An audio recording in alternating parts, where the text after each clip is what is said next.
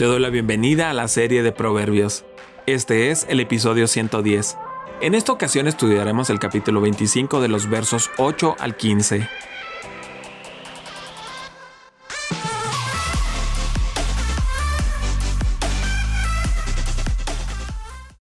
No lo lleves de inmediato al tribunal, pues ¿qué harás si a fin de cuentas tu prójimo te pone en vergüenza? Defiende tu causa contra tu prójimo pero no traiciones la confianza de nadie, no sea que te avergüence el que te oiga y ya no puedas quitarte la infamia.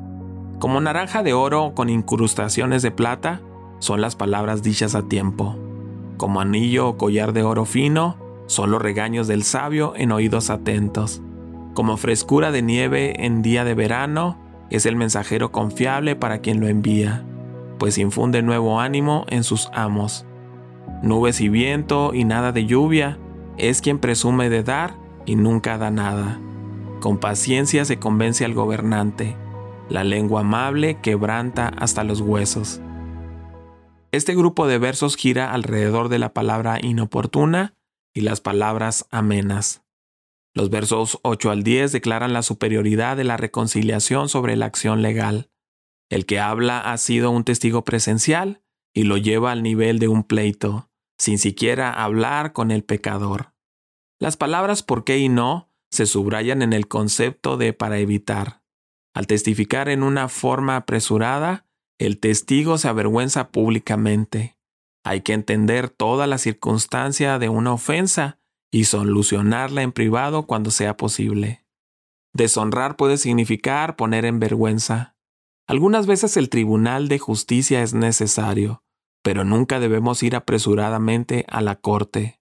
Si es posible, es mejor resolver una disputa de otra manera. Esta fue la enseñanza posterior de Pablo a la iglesia de Corinto. Después de derrochar su dinero en abogados, tanto ellos como el juez por fin lo dejaron en manos de doce de sus conciudadanos.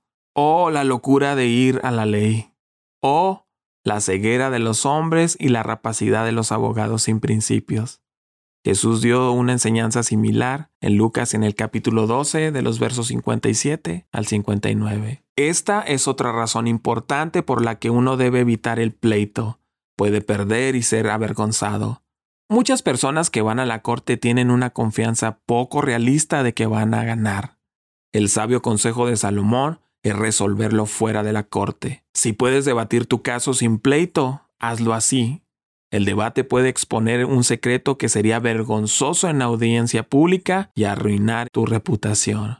Ir a la ley o a los vecinos es, por lo general, huir del deber de la relación personal. Uno no debe manchar el nombre de otro para limpiar el suyo o el de su acusado.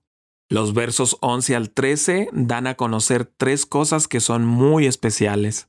En primer lugar, la palabra dicha oportunamente es como los adornos preciosos en el hogar. En segundo lugar, el maestro que corrige al oído enseñable es como las joyas preciosas que se usan en el cuerpo. En tercer lugar, el mensajero fiel cumple su misión exitosamente y llega de regreso como algo refrescante de la naturaleza. Hay algo especial y poderoso acerca de una palabra hablada con soltura. La palabra correcta en el momento correcto tiene poder para sanar y fortalecer, para guiar y rescatar. Es como una manzana hecha de oro, en una hermosa bandeja de plata. La palabra bien expresada también puede ser una reprensión. Cuando el que es sabio se encuentra con un oído obediente, es como joyas hermosas, como zarcillo de oro y joyel de oro fino. El verso 13 habla de una bebida fría, enfriada por el frío de la nieve, que se le da a un hombre trabajador en el momento de la cosecha. La naturaleza refrescante y vigorizante de una bebida fría ilustra la bendición de un fiel mensajero para aquellos que lo envían. El fiel mensajero es amado por quien envía el mensaje. Dios quiere que su pueblo sea mensajero fiel de su evangelio y trabajo. Probablemente la referencia es una bebida fría con nieve. Durante los veranos calurosos los trabajadores traían nieve y hielo de las altas montañas y los almacenaban en casas de nieve o cuevas de nieve. Fueron transportados, por ejemplo, aislados con yute. El verso 13 no significa que cae nieve en la época de la cosecha. Eso sería un desastre total. Se refiere a derribar la nieve de las montañas durante el calor de la cosecha y el refrigerio que da a los trabajadores. El remitente del mensaje se actualiza y se consuela sabiendo que el mensaje se está entregando fielmente. Entonces Dios está complacido con sus fieles mensajeros. El apóstol Pablo a menudo reconoció este refrigerio y su espíritu ansioso cuando fue cargado con todo lo cuidado de las iglesias. El verso 14 muestra que así como hay una falsa esperanza de lluvia en las nubes y los vientos, hay una falsa esperanza en un regalo de aquel que pretende ser rico. Hay algunos que no dan nada, pero quieren ser conocidos como personas que dieron.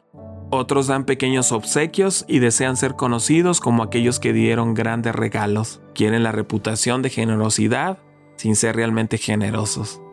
La lección, por supuesto, no es hacer falsas promesas.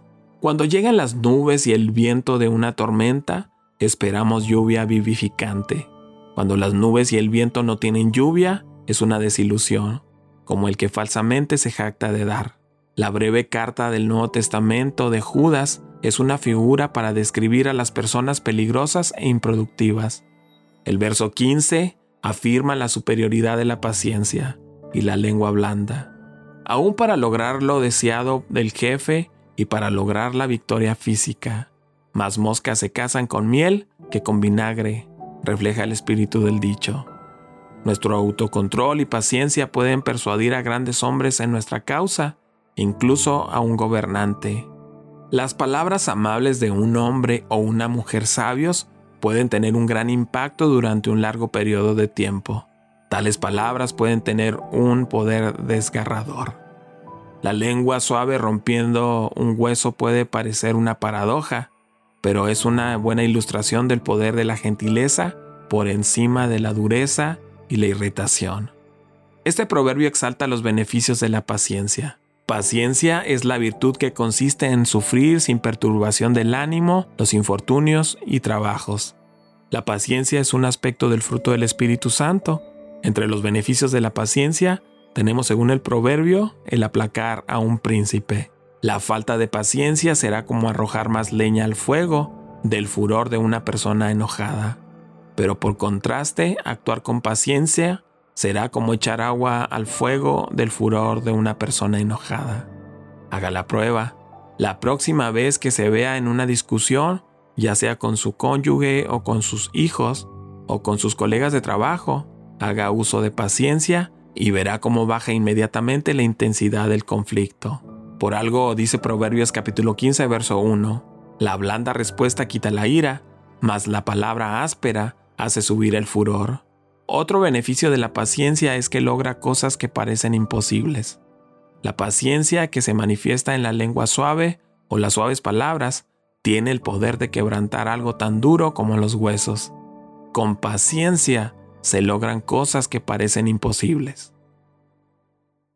Te invito a que sigas con nosotros estudiando el libro de Proverbios. Cada día subimos un capítulo nuevo en las principales redes sociales. Puedes encontrarnos como Comunidad Capital en Facebook, en YouTube y en Instagram. Siéntete libre de buscar todos nuestros contenidos en Internet. Estoy plenamente convencido de que serán de mucha ayuda para ti y tu familia.